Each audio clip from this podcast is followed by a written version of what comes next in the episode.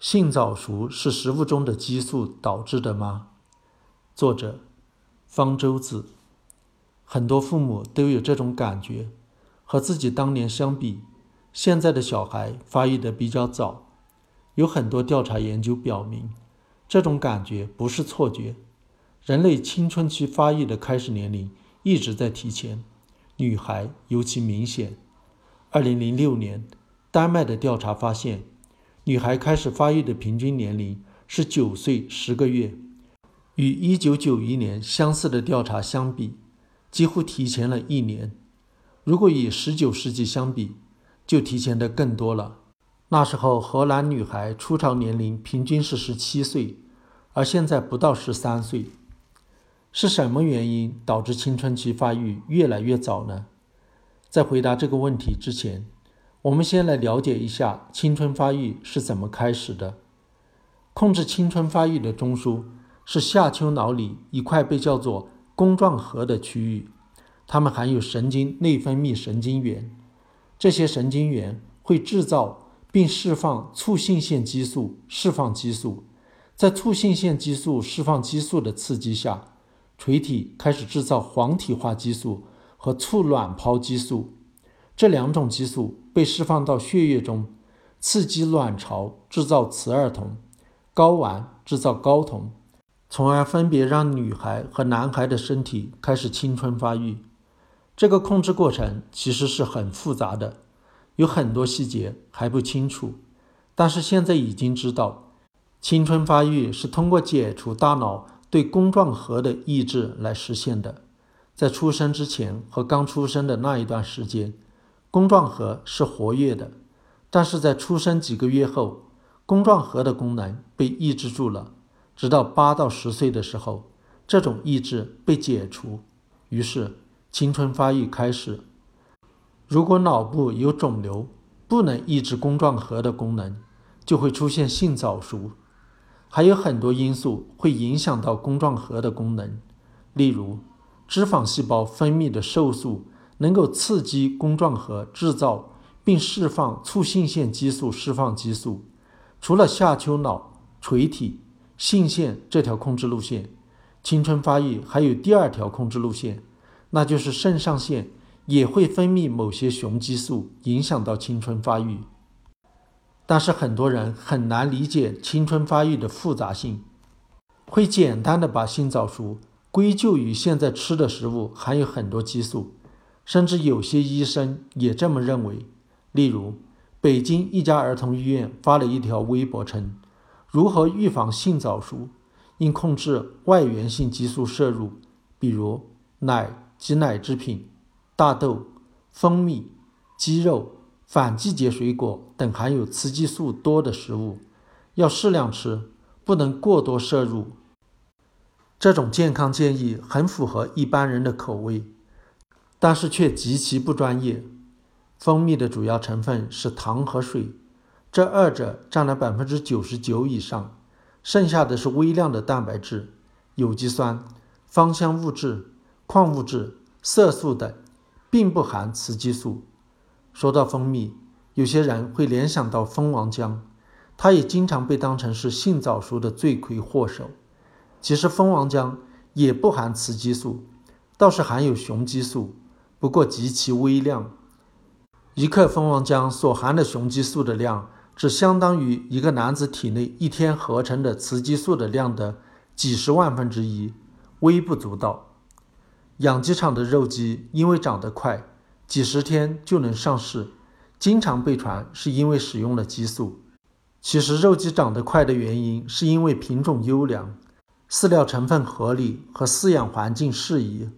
而不是因为为了激素，养鸡使用激素是被禁止的，即使非法使用，也对鸡的生长没有好处，不会有人用。使用性激素并不能刺激鸡的生长，使用生长激素倒是有可能。但是生长激素是一种蛋白质，口服会被消化掉，无法被身体吸收利用，只能采用注射的方式。而且一天要注射好几次才能见效，显然不可能有人有精力给养鸡场的鸡挨个挨个每天注射几次激素。何况生长激素非常昂贵，一毫克的价值超过了鸡价，更不可能有人去做这种赔本生意。所以，美国食品药品管理局甚至不允许销售鸡肉时标榜不使用激素，因为激素使用是不允许的，也没人会用。养牛、养羊时使用性激素会刺激牛羊的生长和提高饲料利用率，也是允许使用的。性激素和生长激素不同，属于载体化合物，口服、注射都能被吸收，也很便宜，在牛羊养殖中用的很普遍。不过，性激素在肉中的残留量极低，所以美国食品药品管理局规定，如果在牛羊饲养中使用了性激素，不用经过停药期就能上市销售。牛奶中也含有雌激素，它们也能在人体内发挥作用，但是牛奶中的雌激素含量也非常低。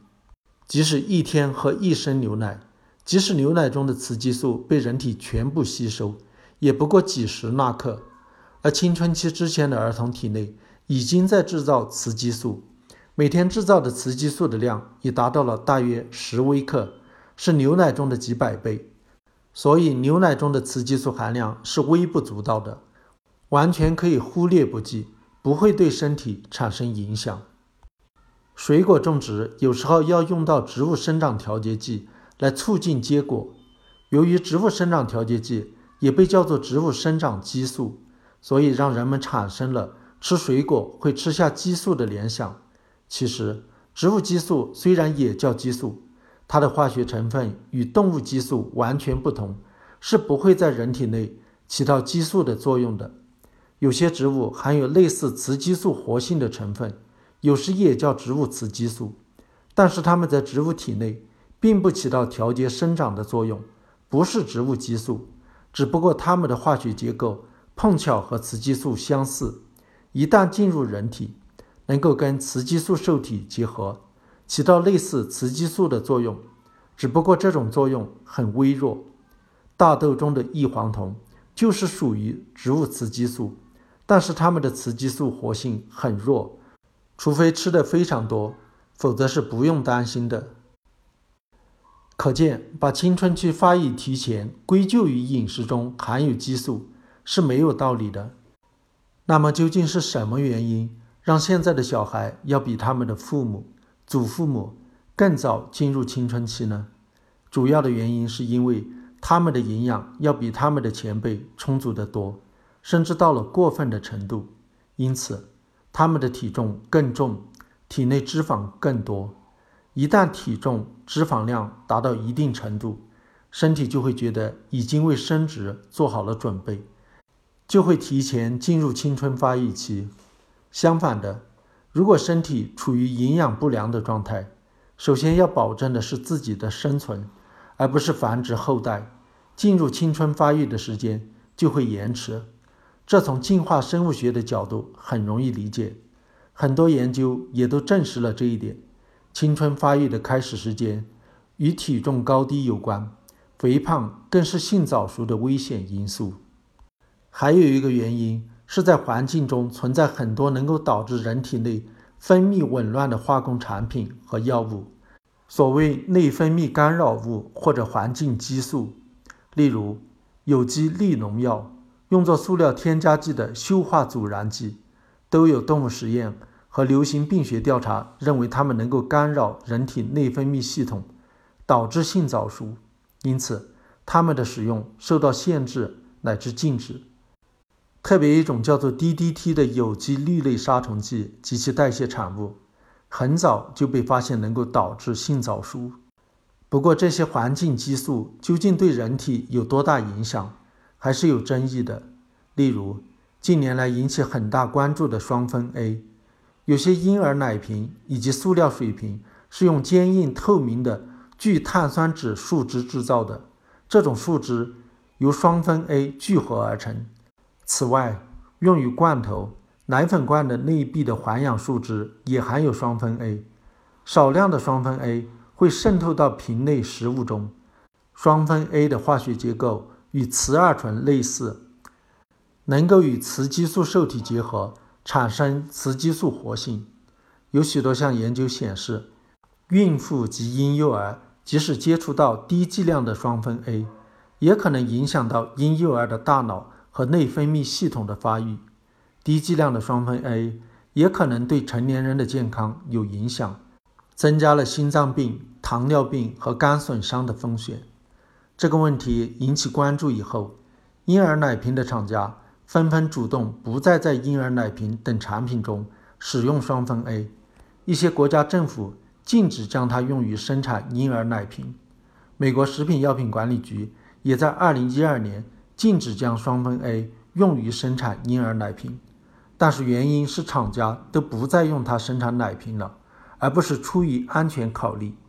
美国食品药品管理局认为，虽然双酚 A 对胎儿、婴儿和儿童可能有害，但是塑料制品中双酚 A 含量太低。不足以对人体产生不良影响，所以并不禁止将双酚 A 用于其他食品包装。作为消费者，为保险起见，可采取一些办法，尽量减少双酚 A 的摄入。给婴儿选奶瓶时，选用不含双酚 A 的。那些坚硬透明的奶瓶通常含有双酚 A，而较软半透明的奶瓶通常不含双酚 A。在遇酸。遇热时，双酚 A 更容易释放出来，因此在选购番茄汁、果汁、碳酸饮料等食品时，不要选有树脂内壁的罐头包装，选择玻璃瓶、纸盒、聚乙烯包装会更安全些。也不要加热聚碳酸酯制造的食物容器。和很多医学健康问题一样，儿童性早熟。青春期发育提前是一个复杂的问题，毫无科学依据甚至违背事实的做出断然截然的建议，只会引起没有必要的恐慌。理应比一般消费者更有专业知识的医疗机构更应该慎言。